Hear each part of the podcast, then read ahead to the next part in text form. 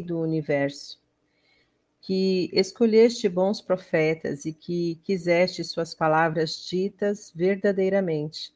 Bendito sejas tu, Adonai, que escolheste a Torá, teu servo Moisés, teu povo de Israel, e profetas da verdade e da justiça.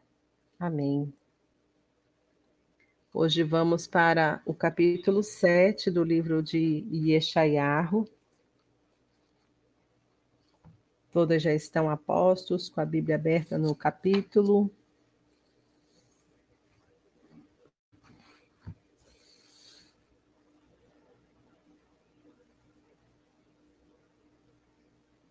Amém? Amém. Amém. Então vamos lá. Capítulo 7, versículo 1 diz assim: Nos dias de Arras, o filho de Iotã, filho de Uziarro, rei de Erudá, Retzinho, rei de Aram, e Pecar, o filho de Remaliá, rei de Israel, avançaram sobre Jerusalém para atacar a cidade mas não conseguiram conquistá-la. 2. Foi dito a casa de Davi. Pode ir, irmã.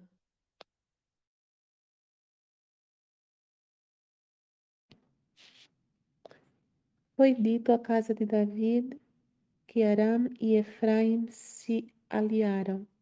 O coração de Arras começou a tremer como o coração do povo, como as árvores da floresta balançavam, balançam com o vento.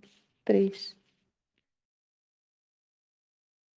Então disse o Eternial a Yeshayahu, vai ter com Acais, com Char e Achar, seu, teu filho, na extremidade do aqueduto do reservatório superior, no caminho do campo do prisioneiro.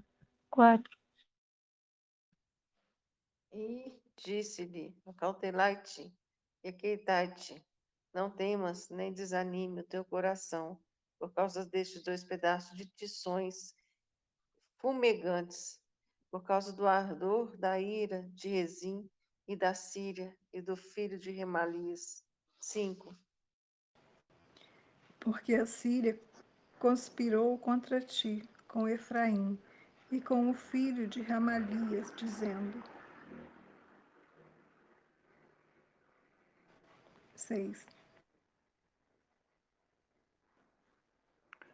Seis. Dá para ouvir?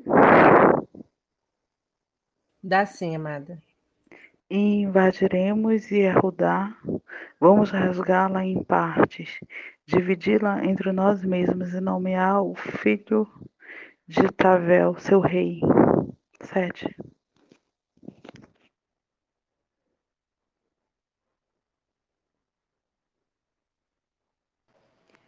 Assim diz o Senhor, Deus: isto não será assim, nada acontecerá.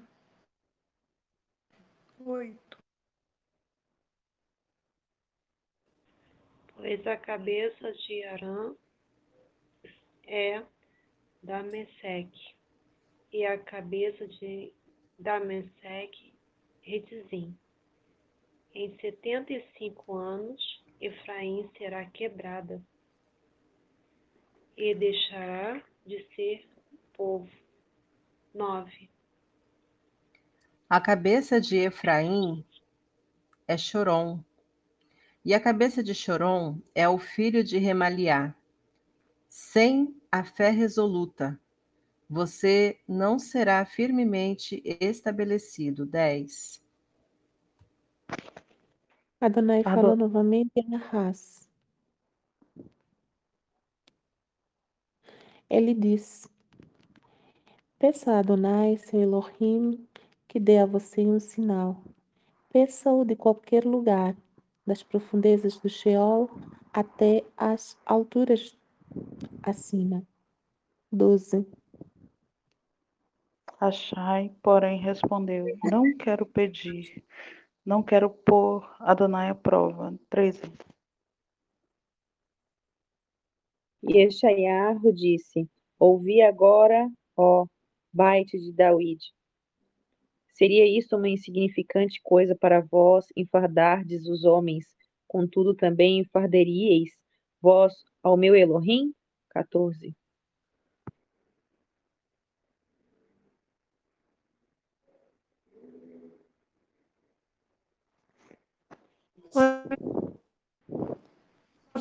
Pois o Senhor mesmo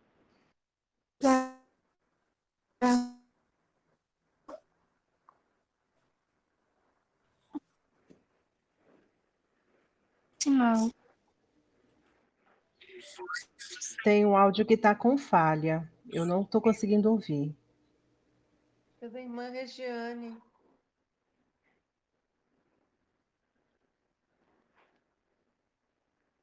Leia Eu vou ler. novamente o 14, por favor. Jovem conceberá e dará luz Por isso, o próprio Eterno dará um sinal. Abre e fecha. Por isso está assim.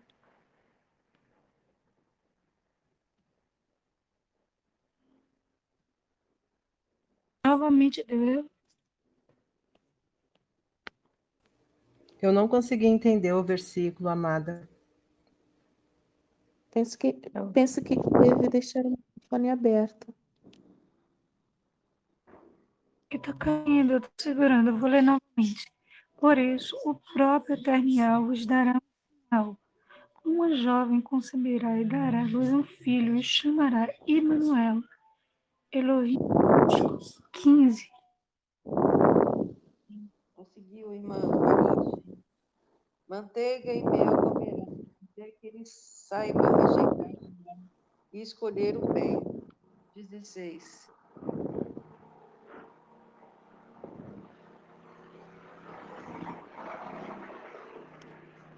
Sim, antes de a criança saber o suficiente para recusar o mal e escolher o bem, a terra dos dois reis, diante dos quais você treme de medo, será abandonada.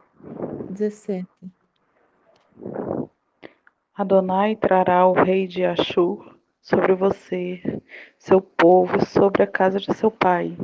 Esses dias serão piores que qualquer outro que você já conheceu desde que Efraim se separou de Arudá. 18.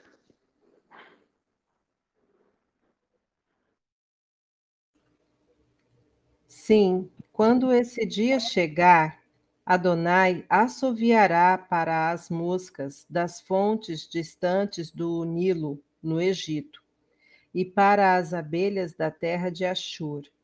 19.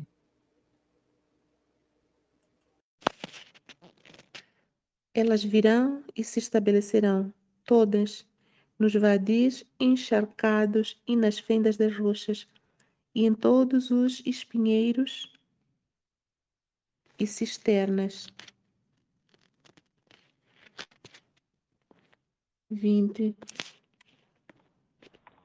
tem uma na emprestada do outro lado do rio, com Rexu, o Eterno os aspará a cabeça e os pelos das pernas, assim como a barba. 21. Quando esse dia chegar, um homem, uma novilha e duas ovelhas. 22.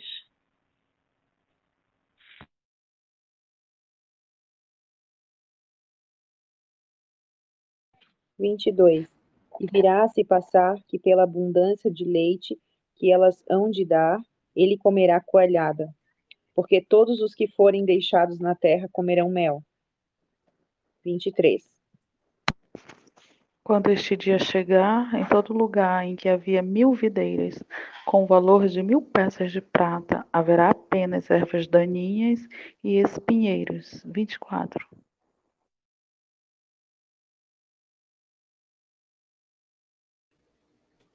Alguém irá até lá para caçar com arco e flecha, pois toda a terra será erva. ervas daninhas e espinheiros. 25. Você não visitará as colinas uma vez trabalhadas com enxada, com medo das ervas daninhas e dos espinheiros. O lugar será bom apenas para o pastoreio do gado e será pisado por ovelhas. Amém. Por favor, irmã Cecília.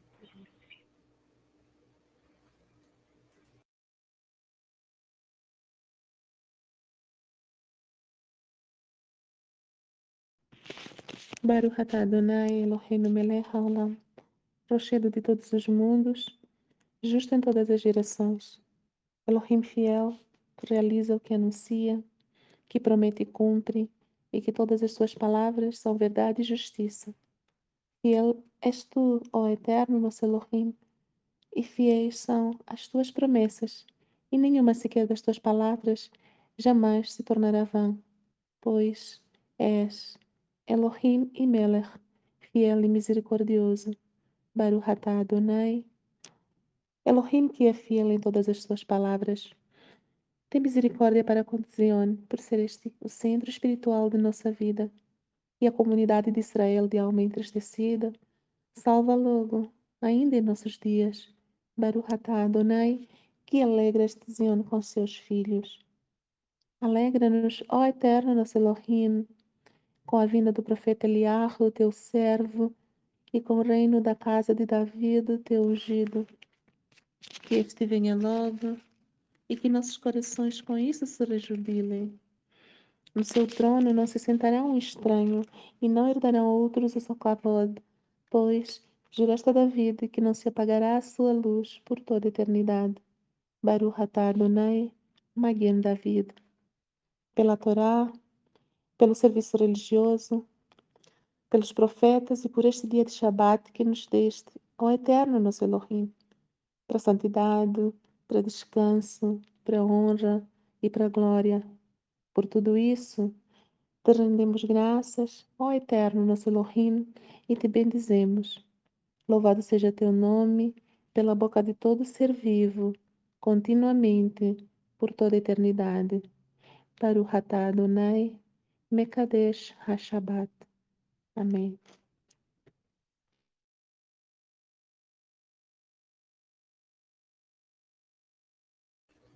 Amém. Amados, é, aqui neste capítulo, algumas coisas me chamaram bastante, algumas, alguns trechos me chamaram bastante atenção. Começando pelo capi, o versículo 3, quando Adonai fala para Yeshayahu se encontrar com Arras, Acaz, é, e falando para ele né, que ele e seu filho Shiar e Ashuv, é, aliás, falando para Yeshayahu se encontrar com Acaz e o seu filho no final do aqueduto do tanque superior, na entrada para o campo do lavandeiro para dizer para ele: cuide de manter a calma, não tenha medo, não se desmoralize por esses dois carvões apagados e pela a ira ardente de Retzim e de Aram e do filho de Remaliá. Inclusive, Efraim também está no meio dessa, dessa conspiração. Eles queriam invadir Judá. E eles pensavam em seu coração que iriam rasgá-la em partes, dividi-la entre nós mesmos e nomear o filho de Tavel, seu rei. E aí, lá no versículo, no versículo 10, Adonai fala com Acais novamente, falando para ele pedir a Adonai um sinal. Peça-o de qualquer lugar das profundezas do Sheol até as alturas acima. E a resposta de, de Arras me, me chamou muita atenção, porque ele se recusa a pedir esse sinal. Ele fala: não, não quero pôr Adonai à prova.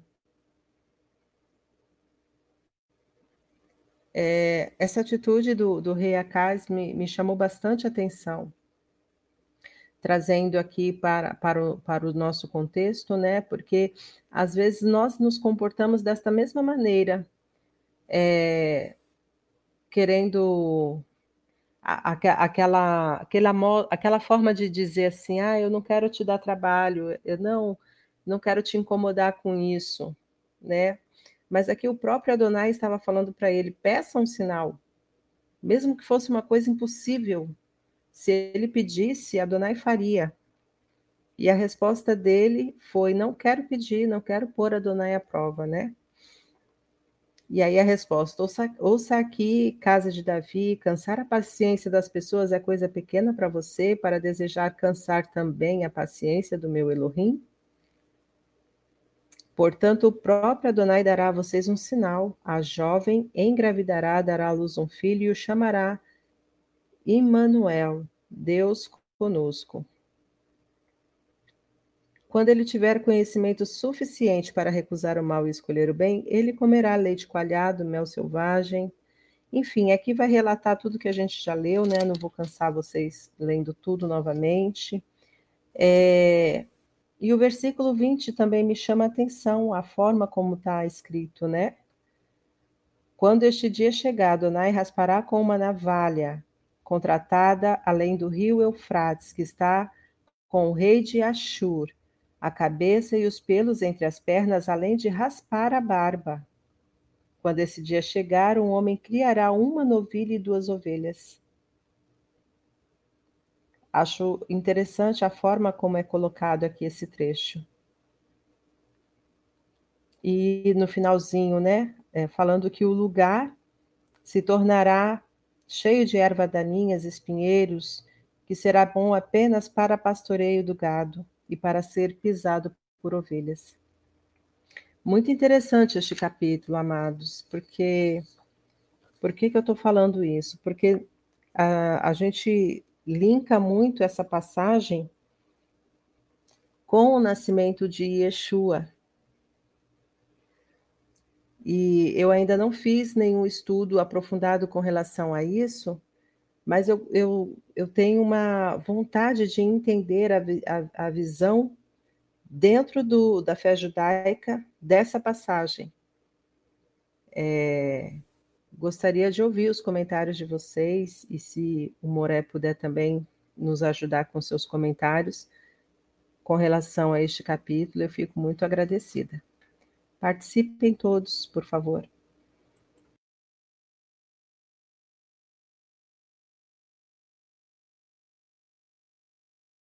Priscila, desculpa. É, shalom outra vez. Estava colocando as orações no grupo. Me fala exatamente onde vocês estão, aonde vocês começaram e aonde vocês terminaram. Por favor, me perdoa, tá? Ah, tá. A gente leu o capítulo 7 do livro de Yeshayahu Moré. Hum, tá. Que fala do, do, da virgem que conceberá, que terá um filho. Sete, tá.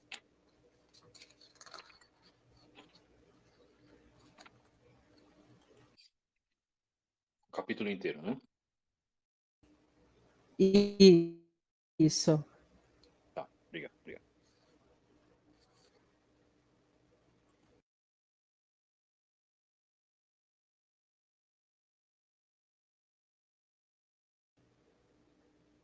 Irmãs, vocês estão muito quietinhas hoje. Cadê a irmã Adriana? Estou acordada.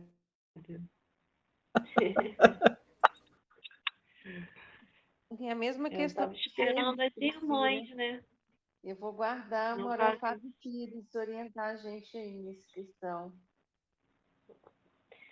Então, então eu vou falar só o que me chamou a atenção, porque eu, eu ficava muito fixa de MA 53, né, por falar da. Como é que eu vou dizer? Da revelação, da profecia, né, de Yeshua, mas eu não conhecia, ou né, não conhecia, né, já tinha passado por esse capítulo e nunca tinha me atentado quando fala, né, da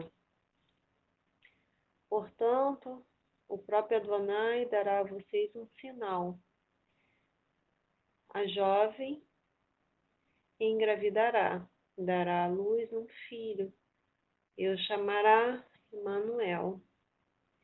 Deus está conosco. Então, assim, aí depois não vou prolongar, né, porque ainda dá uma continuidade, mas o que eu quis dizer é que quantas revelações, né, dá sobre Yeshua e o quanto até a irmã Priscila relatou sobre fazer um estudo aprofundado mais dentro da, da fé judaica, né? Esse, essa relação e também compartilho com ela. Eu também gostaria, né? Tenho no momento, mas logo que me permitir, né? Porque é tão revelador para o nosso olhar, né? E porque para os nossos irmãos é, judeus, assim falando ortodoxos, né? É, por que, a visão deles não, não conseguem ter essa parte aqui? Sabemos que para eles ainda virá, né? Resumindo, mas é bem. Há um conflito, eu creio que para eles também não é fácil. E a outra parte também que chamou a minha atenção quando o versículo 8 fala da. É, em, seten, em 65 anos, Efraim será quebrada e deixará de ser um povo. É, também isso aqui me chamou a atenção, mas o, não vou nem detalhar, porque na verdade eu fiquei na dúvida, né? porque como vem falando aqui é a sequência né, dos reinados, quem se reporta a quem, mas eu entendo que aqui há um algo a chamar a nossa atenção, sabe? De resumo é isso, manas.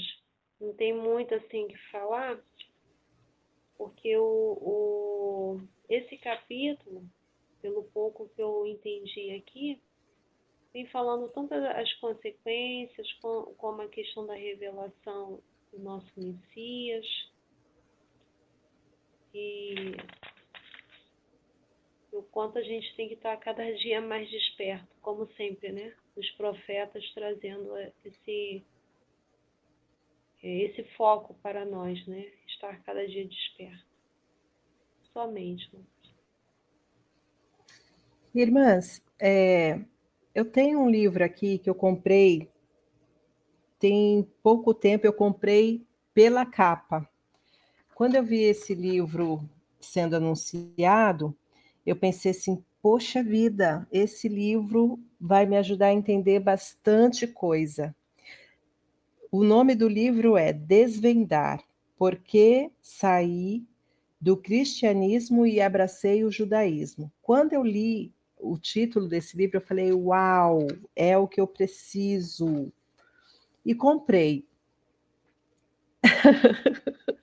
e depois eu me arrependi muito, porque é um livro de uma numa visão é, ortodoxa, ortodoxa e, e eu fiquei assim, poxa vida, que tiro pela culatra esse, né?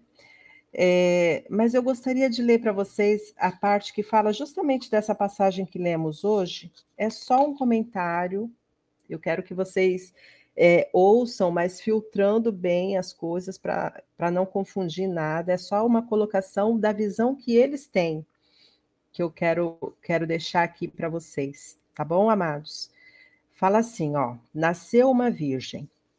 Nasceu de uma virgem Lembrei-os de que o termo nascido de virgem era um termo usado para os deuses de outras culturas.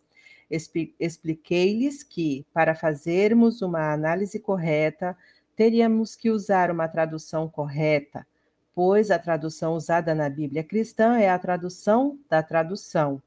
Usei uma tradução correta da Bíblia judaica, editada pela editora Sefer, Disse-lhes ainda que, mesmo se usássemos a Bíblia cristã com tradução errada, não encontraríamos na história de Jesus a realização dessa profecia. Pois o versículo de Isaías 7,14 é usado fora de contexto para dizer que Jesus foi o menino prometido.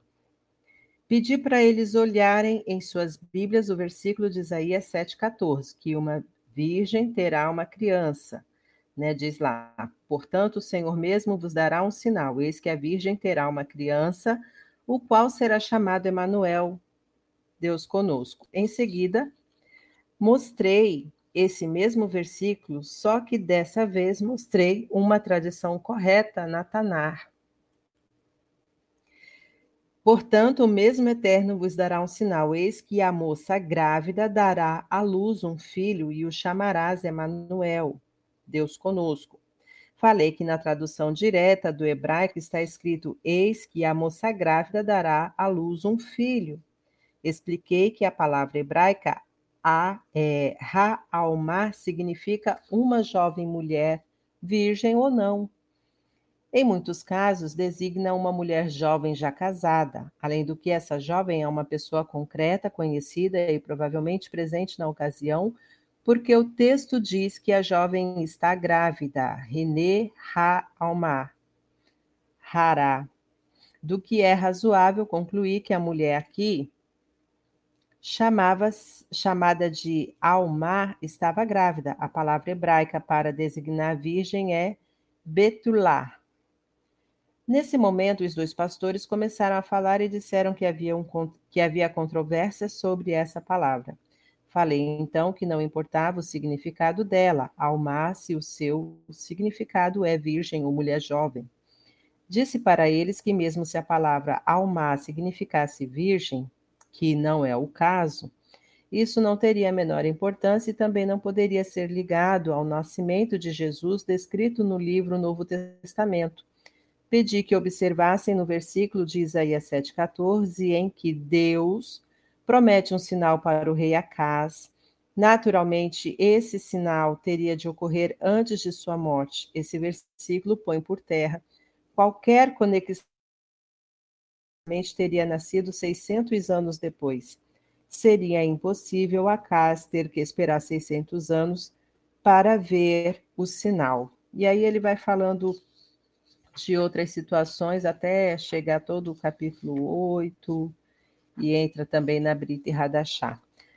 Com relação a, ao que eles pensam, né? Eles, eles, na visão deles, eles têm é, o entendimento de que esse sinal relatado aqui no capítulo 7 era um sinal que Acas deveria ter pedido e não pediu. Então, Adonai dá um sinal de que uma jovem dará à luz um filho e o chamará Emanuel. Gostaria de ouvir as considerações de vocês. Não quero também dizer para vocês que quero dizer e deixar claro que não é o que eu acredito, eu estou ainda construindo o meu entendimento a respeito de tudo isso, tá, amados? Só para deixar bem claro, tá bom?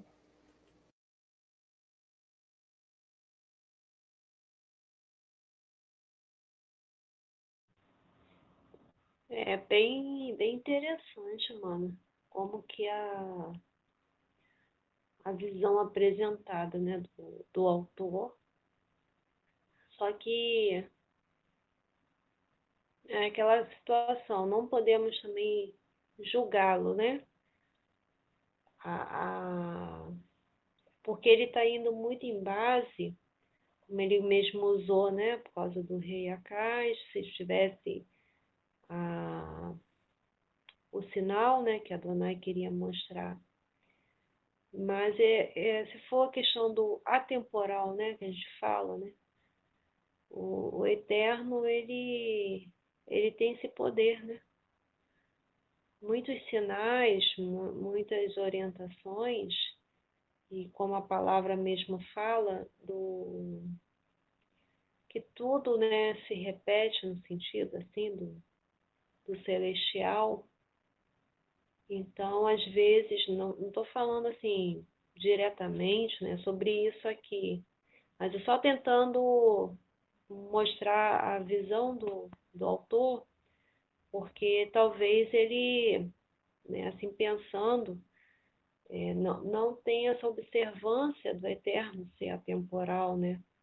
Do, da divindade dele, poder, soberania. E isso é minha visão, né? Mas, assim, deu para a gente trazer uma reflexão, com certeza, do que ele, ele quis trazer no entendimento dele. Por isso que a gente tem que estar muito calçado, né? Senão a gente, querendo ou não, ele pode dar bases é, substanciais, eu quero dizer, mas aí que vai derivar mesmo o que está sendo plantado dentro dos nossos corações, né? E sempre deixando claro aqui, né? Por isso que eu, não, eu sou muito assim, de, de não, não condenar ou, ou julgar a questão dos do nossos irmãos ortodoxos, né? É, vários segmentos também, porque acho que cada um vai ter a sua experiência e a palavra fala deles também.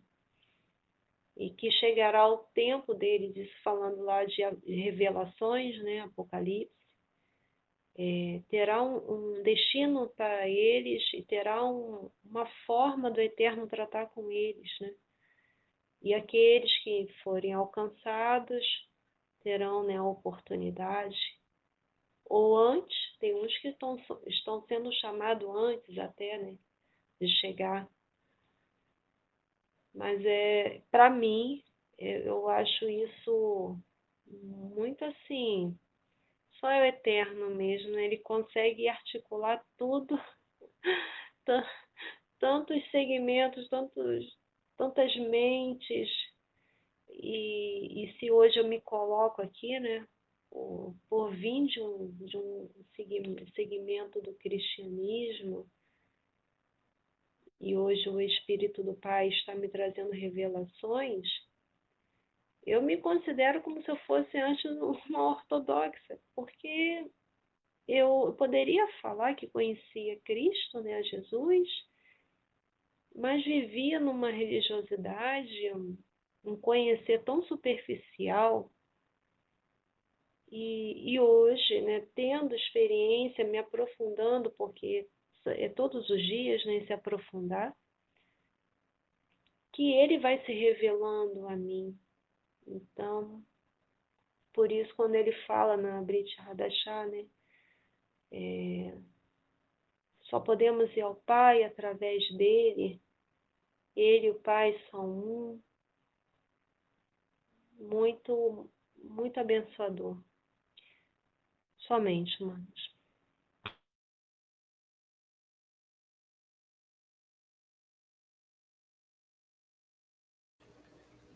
Quem mais vai fazer comentários, por favor?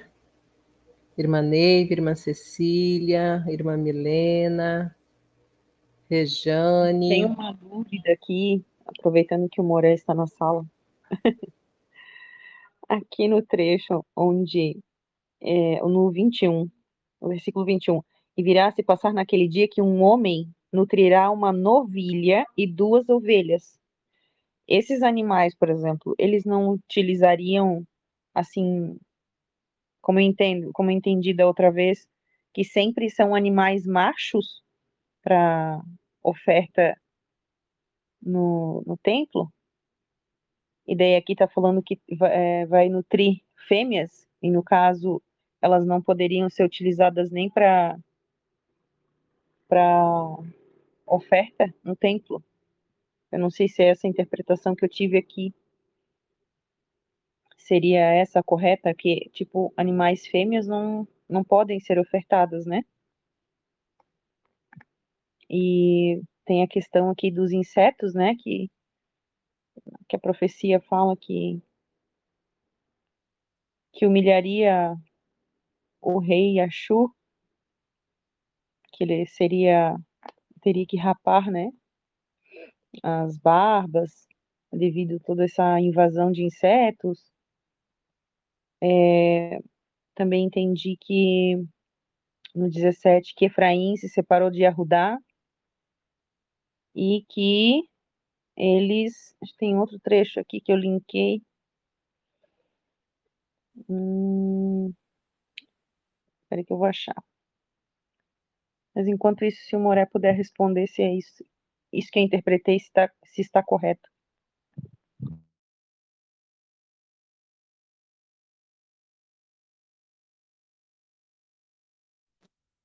Vamos falar já já. Podem fazer as asserções de vocês aí, sem problema. Eu comentei com a irmã Priscila que eu estava aqui me alimentando, né? Vamos comentar, vamos, vamos ouvir aí as, os pareceres das irmãs, tá? Sem problema. Perdão.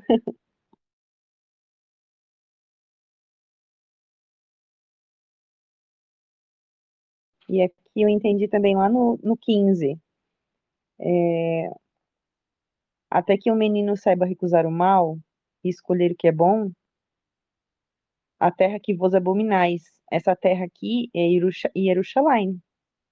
É isso, né? E será abandonada pelos seus Melechim. Eu gostaria que vocês me falassem se realmente é isso, essa interpretação que eu estou tendo aqui. Que essa terra que Efraim e Arudá estavam abominando era Jerusalém. Não, amada, aqui, essa terra de que eles estão falando é a terra dos dois reis que estavam ameaçando a, a terra de Jerusalém, na verdade. É o rei da Assíria e Efraim, que é o rei de Israel. Então, ele está ah, falando sim. que é, essas terras que o rei Acas, no caso aqui, estava com medo, né? Porque estava é, temendo o exército desses dois que se juntaram contra ele e aí o Eterno faz essa promessa, que a terra dos dois reis, diante dos quais você treme de medo, será abandonada.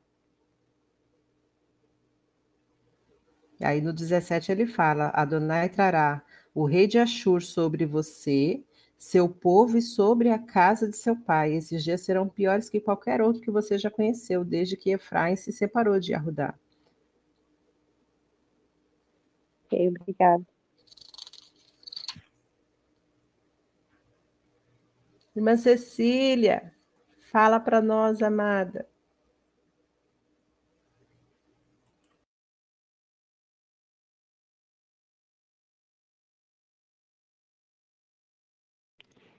Hum.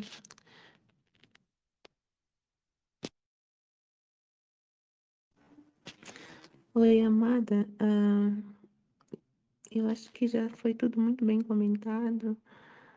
Eu não tenho quase nada a acrescentar. É, em relação à questão da irmã Milena sobre o criar novilha, as fêmeas, né? Não que as fêmeas não fossem úteis para o sacrifício, somente não eram usadas para sacrifício pelo pecado.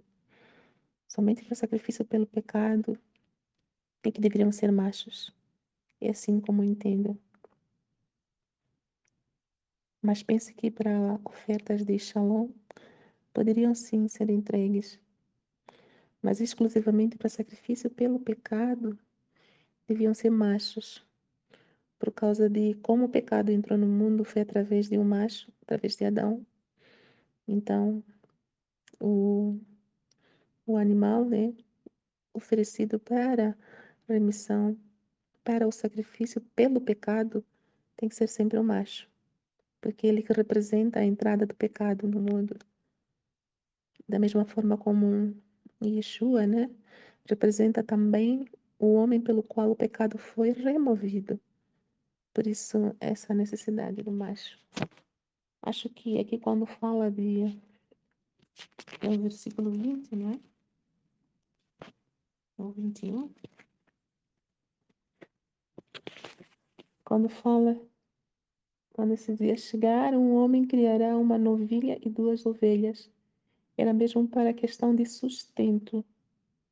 Porque diz assim: elas produz, produzirão sobejo? Não, ele comerá leite coalhado. Quem produz leite nos animais são as fêmeas.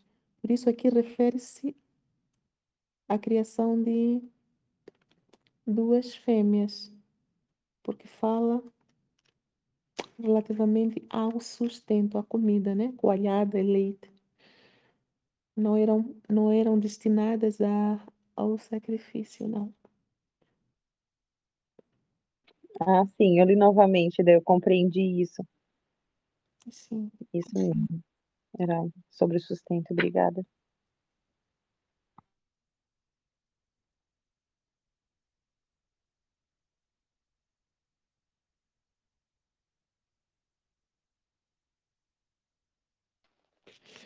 A seguir aqui, o versículo 23 fala também da, da escassez que virá, né? Porque quando diz, em todo lugar em que havia mil videiras, haverá apenas ervas daninhas e espinheiros. Já nos remete a pensar sobre fome, escassez, né? Que é tão, tão evidente em nossos dias também.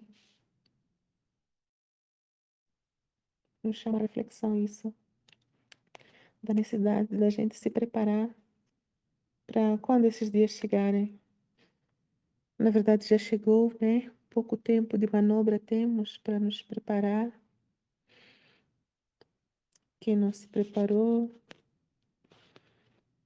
ainda tem, talvez, um pouquinho de tempo, mas já não tanto assim quanto se tivesse iniciado há, há bastante tempo. Por isso, a necessidade da gente ouvir e atender aos alertas que nos são dados, porque não sabemos quanto tempo temos mais pela frente, quanto tempo de misericórdia nós temos, quanto tempo o Eterno nos dará para que não soframos o dano que Ele não quer que a gente sofra.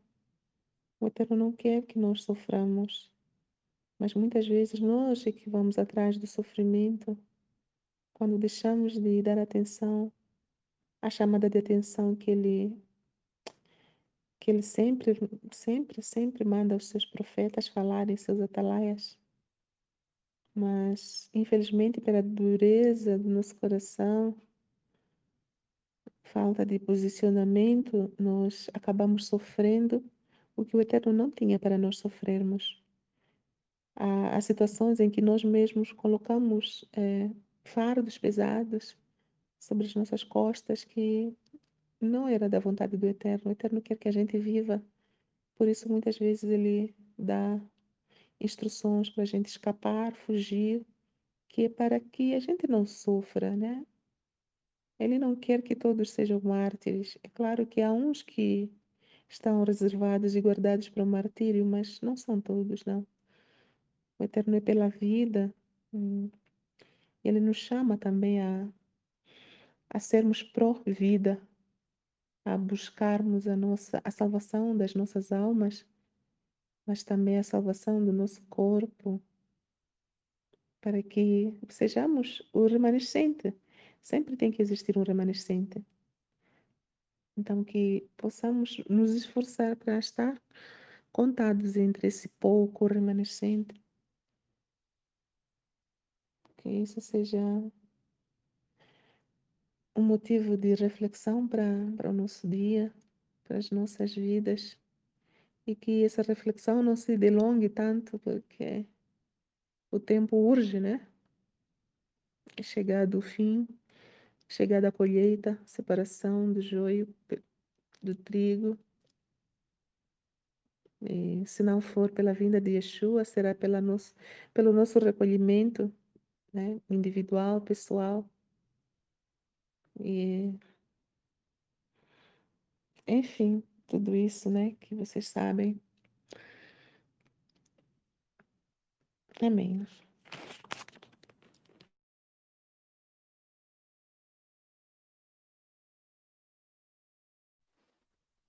Irmãs e irmão Fábio, aproveitar que você está aqui, eu fiquei com um negócio na minha cabeça E aproveitar, Mauro e Fábio, saber se você pode explicar.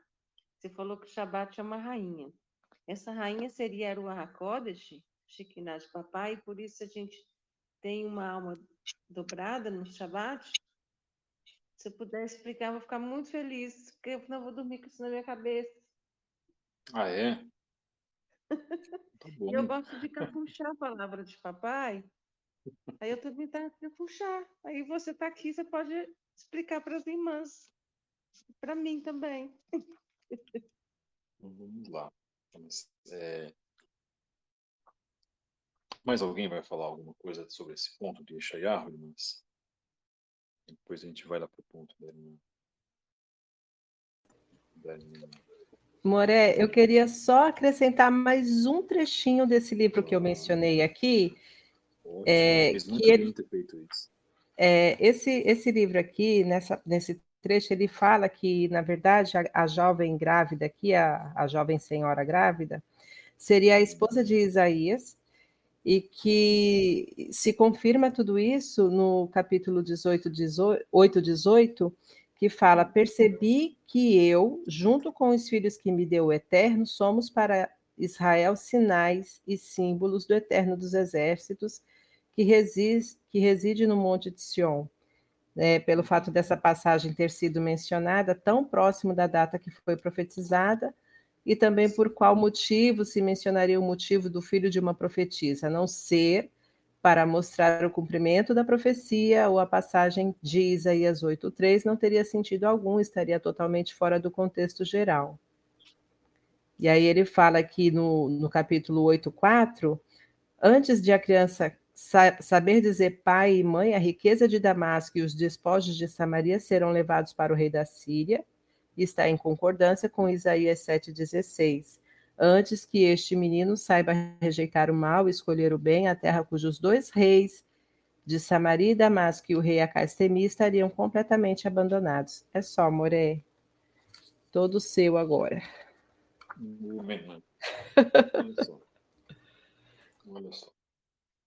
Este livro, vamos lá, Shabbat Shalom, as irmãs, tem irmão só que tem um irmão também aqui no meio. Ah, não, só tem irmãs, tá bom.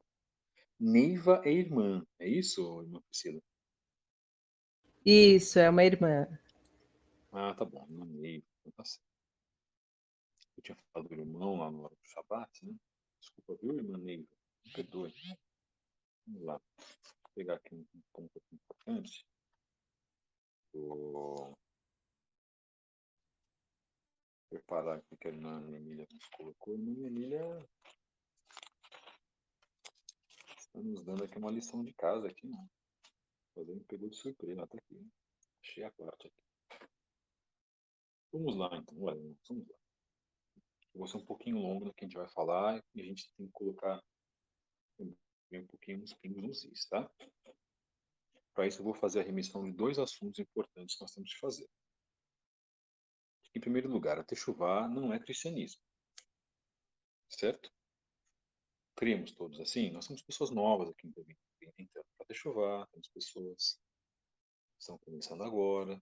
Quando eu falo assim nas nossas reuniões, olha, não, é bom trabalhar esse assunto agora, porque, de repente, algumas pessoas estão buscando muitas informações e vêm com muita sede ao pote, como eu também estava quando eu comecei a me Techuvá em 2011, a gente começa a a ouvir muita coisa, a ouvir muitos preletores, a ouvir muitas sinagogas. Eu, no meu caso, no meu exemplo, olha só, eu tinha uma, duas, três, quatro, quase cinco, uma quinta que eu ouvia de vez em quando. Tá gravando aqui, né? Não vou citando nome. Uma quinta sinagoga que eu ouvia, quase uma quinta, mais ou menos, mas tinham quatro fixas lá que eu ficava toda semana ouvindo basicamente falavam a mesma coisa. Aí eu me identifiquei com uma que eu entrei para essa sinagoga, fizemos reunião em 2012, 10 anos atrás, reunião lá em São Paulo, em São Paulo, né? Fizemos uma reunião lá na Vila Mariana para acertar essa sinagoga e o judaísmo messiânico. Se estabeleceu em São Paulo, tudo, a gente começou a se reunir, começamos a participar dos, dos, dos dos, encontros, isso, aquilo, blá, blá. Perfeito. E as outras aí eu comecei a me distanciar um pouco porque eu fiquei coligado a esta sinagoga judaica messiânica que depois eu me retirei em outubro de 2014 para que eles em 2016 viessem a falar que Yeshua não é o Messias. Não é o Messias, toda aquela tradição gigantesca do judaísmo messiânico jogaram tudo fora. E aí famílias foram desfeitas, problemas psicológicos, pessoas passaram mal, gente que até, segundo o que eu ouvi, custa toda a fé por causa dessa atitude desta sinagoga. Tinha muitas sinagogas até espalhadas pelo Brasil. Hoje em dia acho que eles estão com umas duas ou três no máximo. Certo.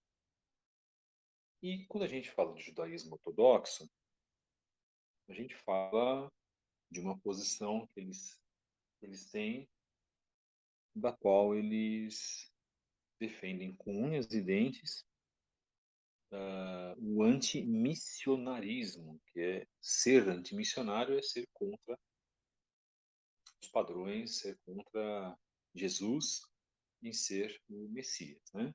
Então eles são anticristãos, antimissionários. Tá certo.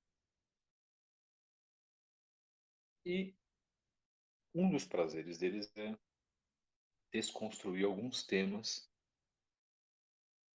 que falam sobre Yeshua na Brita Hadashah. Desculpa, no Taná. Então a gente vai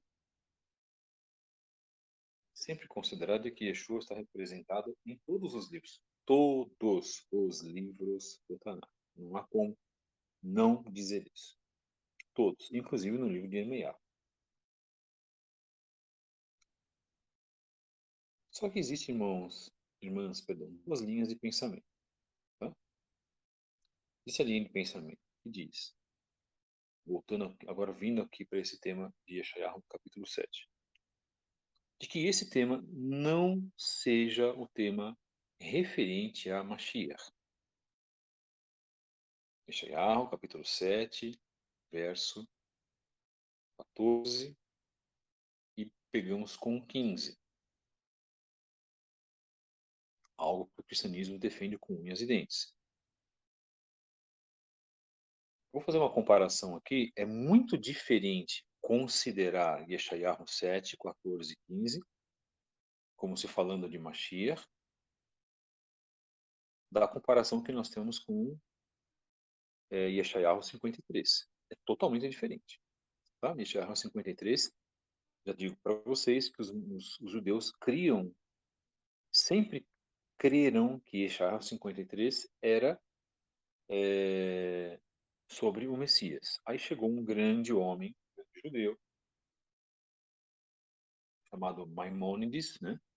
Moshe Ben Maimon, espanhol, famoso Maimônides, e colocou numa interpretação de que Isaías 53 falava sobre Israel, falando isso no século XIII. Por que ele fez isso? Vamos entender por que ele fez isso. Agora está sendo bom porque está sendo gravado, porque isso aqui foi para algum outro local.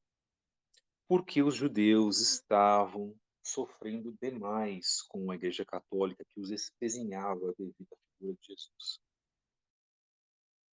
Então, vamos, vamos compreender um pouco aquilo pelo qual os judeus passaram.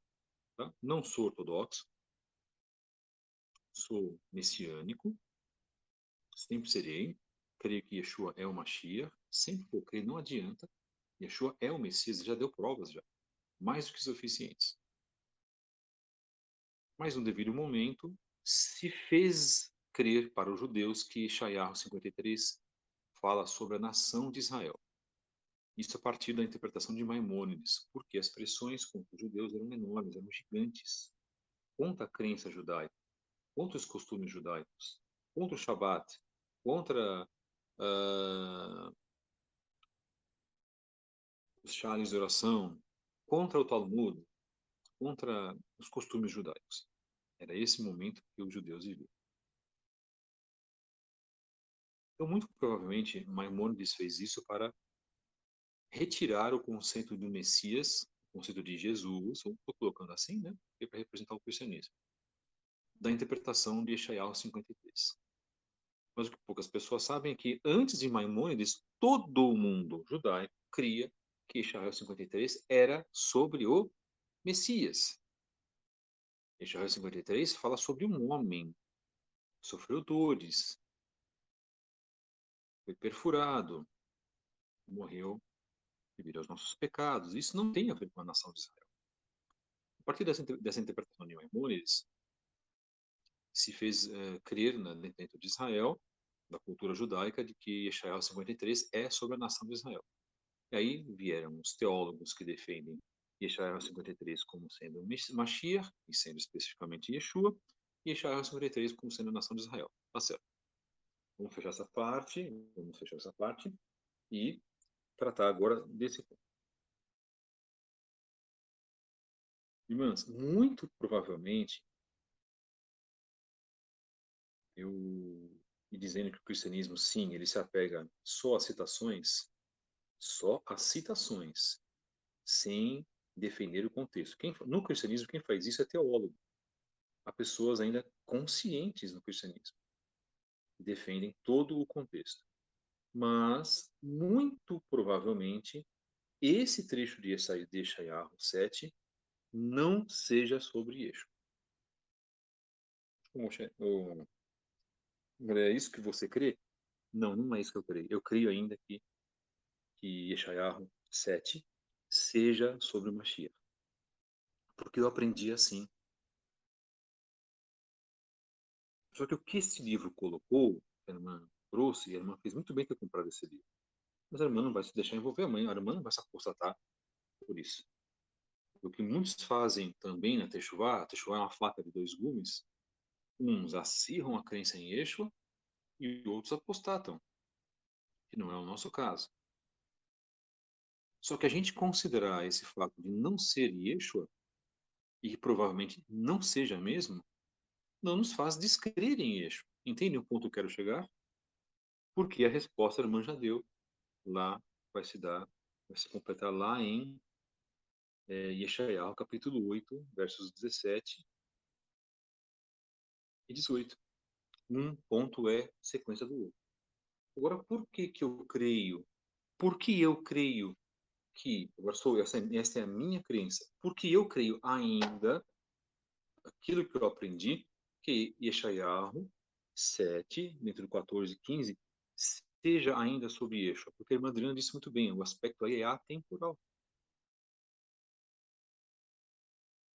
O Eterno está conosco.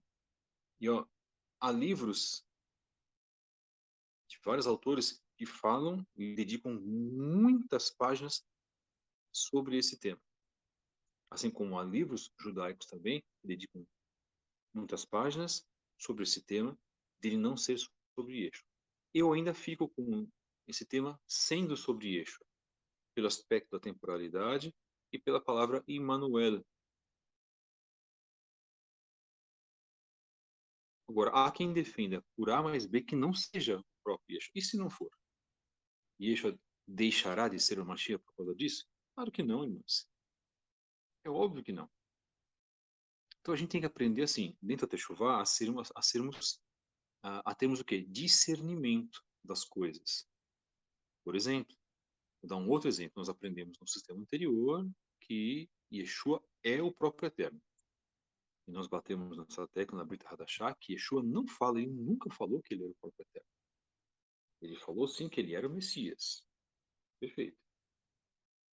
Mas há pontos que nos levam a entender, pela interpretação cristã, de que ele seja o próprio eterno. Isso não saiu da boca dele.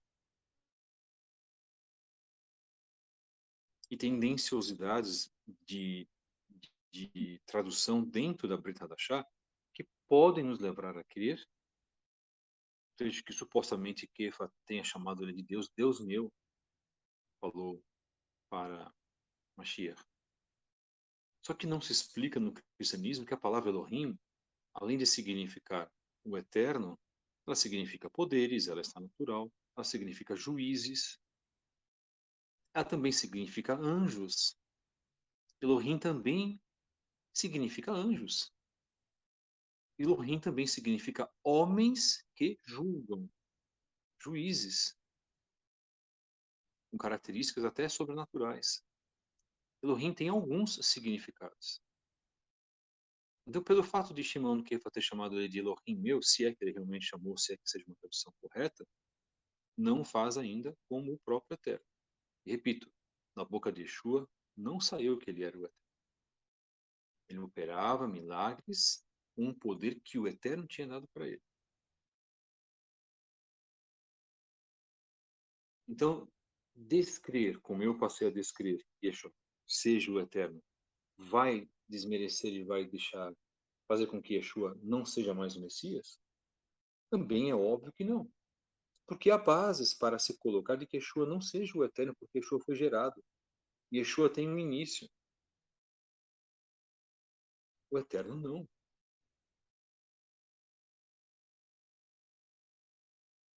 Então, crermos nesse ponto, que, voltando, Isaiah 7, não seja sobre Yeshua, não vai fazê-lo menos machia, por exemplo.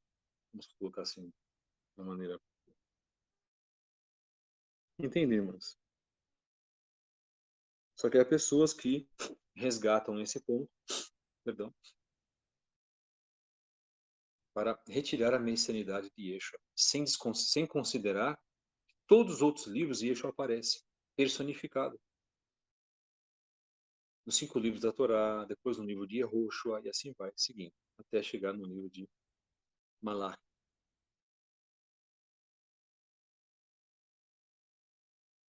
Esse é o ponto. Então, trabalhar isso, quem chega e fala, eu não creio que Ishaiah 7. Porque o, teólogos vão dizer que não. E há cristãos, teólogos cristãos que dizem que não mesmo. E deixam a figura de Yeshua inerte. Intocável, ele sendo o Messias. Isso nós temos que, que pesar. Tá? Então, cada um vai fazer a sua, seu peso. Então, eu estou dizendo aqui os dois lados, mas estou dizendo naquilo que eu crio. Eu crio ainda que seja assim, por causa do tema Emmanuel. Poxa, mas você acabou de falar que, que Yeshua não é o eterno, mas eu não estou falando isso. É, é a presença do eterno, não é o eterno conosco. É a presença dele. É a condição que o eterno concedeu para Yeshua que ele fosse o seu representante. No judaísmo existe o princípio da representatividade. Não pode o rei fazer uma reunião outro reinado e vai mandar quem? O filho. Não pode o rei resolver certos problemas outro reinado ou num outro local onde o seu reinado manda. Quem vai? Vai o príncipe, vai o filho. Yeshua chamado de Sar Shalom, já falamos disso, etc, etc, etc. Então, Yeshua é quem? É o principal representante do Eterno.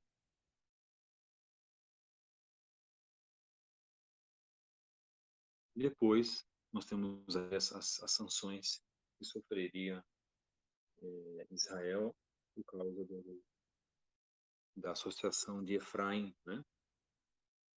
de Aram e Efraim. Em minha casa, ele estava numa situação muito complicada, muito complicada. Era mais uma vez Israel tendo falhado com o Eterno e o Eterno ainda pensando, dando um escape para a nação de Israel. Pois bem.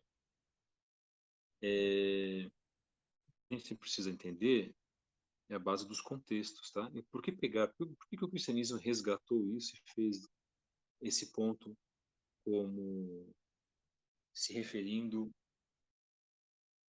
a, a Yeshua, né? Portanto, o próprio Adonai dará a vocês um sinal, a jovem engravidará, dará luz ao filho, e eu, chamará Emmanuel, isso é Deus conosco.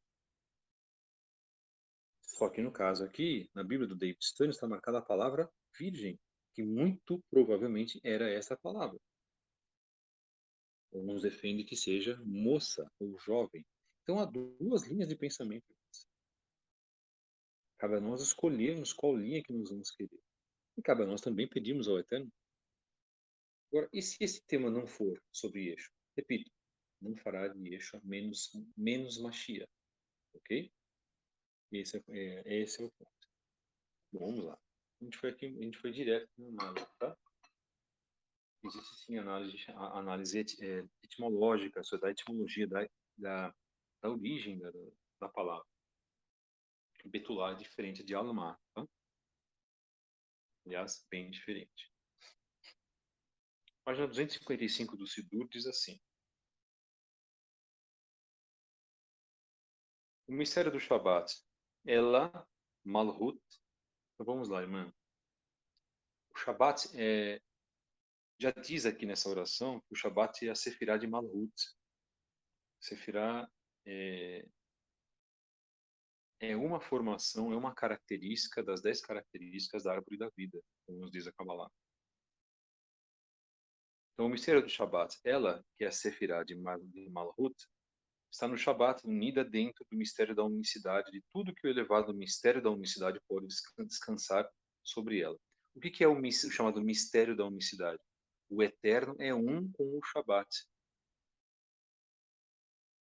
Então, quando nós iniciamos o Shabat, o Shabat, ele, essa unidade com, com o eterno, ela fica mais aparente. Por quê? Porque é como se uma parte do eterno descesse para a terra porque o Eterno está no Shabat. Para quem tem aí a árvore da vida no meio, Malhut é o reino, é o último, é a última Sefirah. Tá? É a Sefirah mais baixa. Nós vivemos, nós vivemos no, provavelmente os sábios dizem, no mundo mais baixo de todos os, de todos os mundos. São 50 mundos. Nós vivemos no 49, infelizmente. Só abaixo de nós está o Guerrinon, o inferno. Tamanha a nossa pecaminosidade, tamanha a situação tenebrosa e desastrosa que se encontra no mundo em que vivemos. Uh, ocorre durante a oração de Arvit da véspera de Shabat, pois então o santo trono da glória funde-se no mistério da unicidade, está pronto para o santo e transcendente rei nele repousar. Assim que o Shabat chega, ela funde-se em unicidade e é separada da Sitra Ahorá, que é onde residem os pecados. E todos os julgamentos rigorosos são separados dela. Isto é, não há julgamento dos pecados no Shabat. Há apenas deleite no Shabat. O Shabat não é Shekinah, o Shabat não é Ruach HaKodesh. O Shabat é um desígnio do Eterno. Tá, irmã? Se irmã as irmãs conseguem entender nesse sentido. Shabat é, o como vocês sabem, faz parte da obra de criação. Só que o Shabat é a coroa do Eterno. Dentro, é, é a finalização. O Shabat não é mais importante que o homem. certo? Mas o Shabat é, é, é o fechamento. Para quem foi dado o Shabat? Para nós. Certo?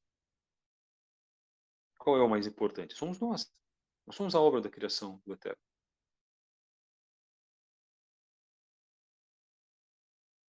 Então, o, o, o Shabbat, chamado de rainha, na verdade, ele é designado como feminino.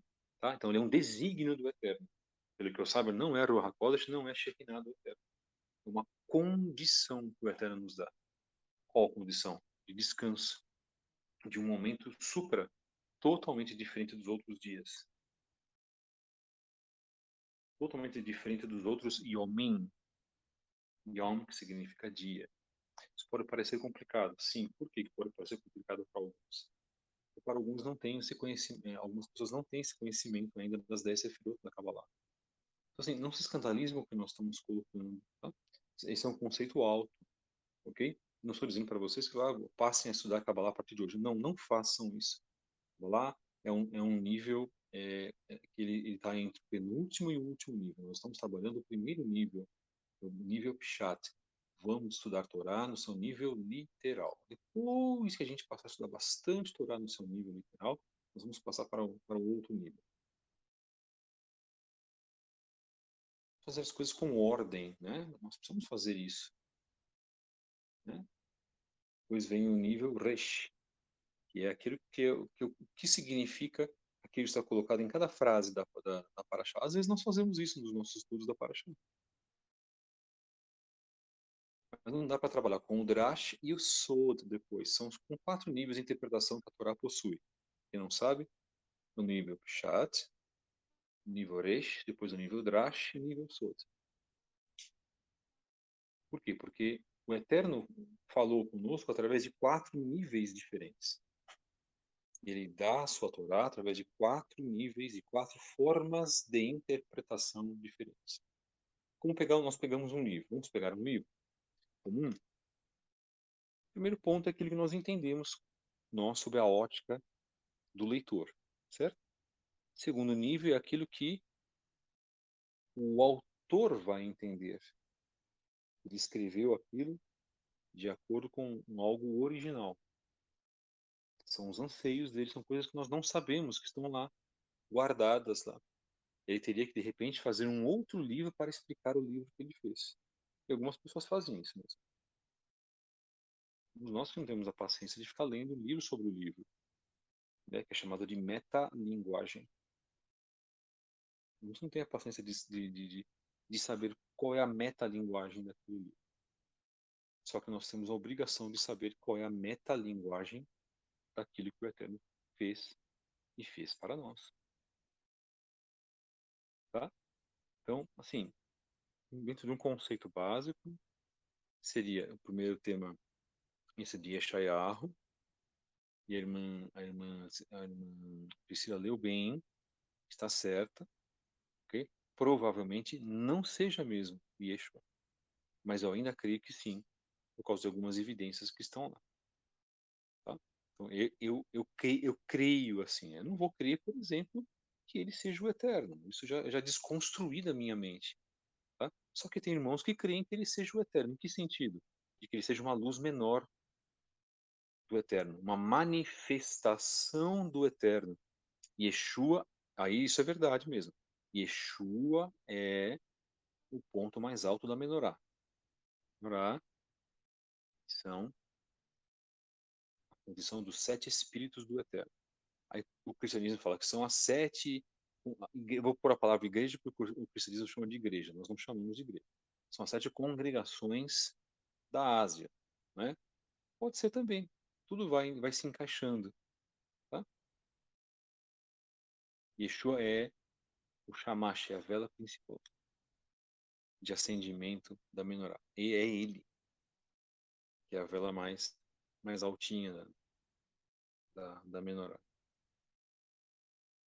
Então, assim, irmãs, basicamente, basicamente, eu falei que ia ser, ia ser longo, né? desculpa, tá? me perdoem, viu, irmãs? Me perdoem mesmo. A, a, explicação, ela é longa mesmo. Né? Então, a gente tem que ter uma maturidade muito grande dentro de chuva quando a gente fala, vamos tirar o cristianismo, vamos desconectar do cristianismo, não é desconectar Yeshua. De maneira nenhuma, Yeshua é estático. Ele é, Yeshua é inquebrantável, irmãos. Ele existe ele, ele é o Mashiach e continuar sendo o Mashiach, não importa como as pessoas o vejam. Os budistas veem ele de uma forma, os muçulmanos veem ele de outra, os judeus veem ele de outra, eles vão se tocar que ele é um, que ele é o Mashiach, e nós que já passamos pelo sistema anterior, somos praticantes da doutrina dos nossos patriarcas, a qual também, também gosto de chamar de judaísmo, mas evitando um pouquinho essa palavra, nós vamos enxergá-lo de acordo com a sua originalidade na doutrina que Yeshua se fez, que é a doutrina dos nossos pais, Abraham, Isaac, Jacob. Então nós temos que enxergar, nós temos que ter essa maturidade. Tá? E se Yeshayahu 7 não for Yeshua, irmãs, isso não é motivo para a gente se escandalizar, arrancar os cabelos, dizer, ah, eu fui enganado por toda a minha vida. Não, não, não, não, não, não é, não há necessidade disso. Nós aprendemos ótimos conceitos dentro das, das congregações cristãs. Conceitos que nós carregamos agora e que precisam o quê? Bater com o quê? Com a Torá. Se bater com a Torá, perfeito. O que não bater com a Torá, se retira. Que é o posso comer de tudo. Não é isso que a Torá fala. Nisso o cristianismo está completamente errado. Agora, o cristianismo fala que Yeshua está personificado em todos os livros do Antigo Testamento, vamos chamar assim. E é verdade mesmo, ele está personificado em todos eles.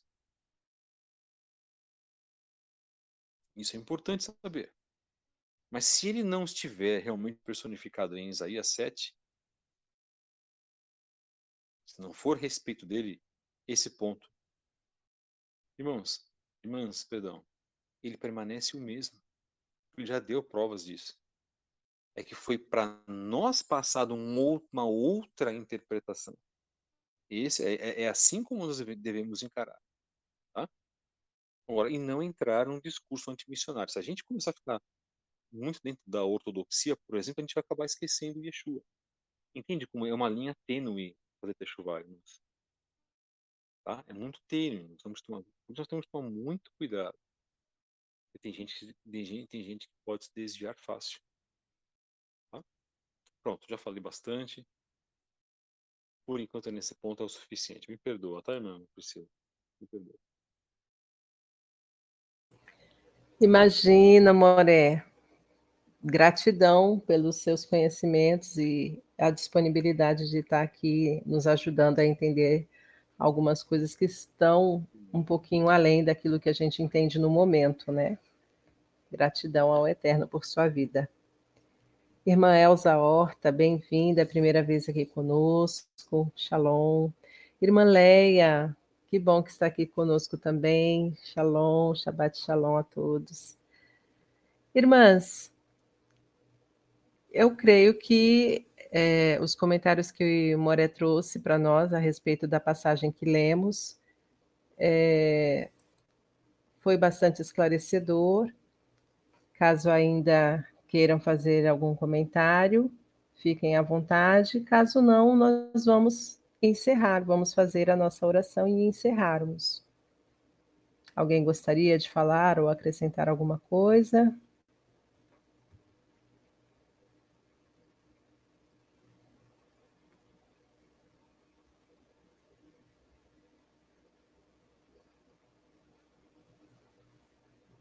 Vou deduzir que não, então passamos para a nossa oração, então. Eu gostaria de ler com vocês a prece As que Venham, que está lá no, no Sidur.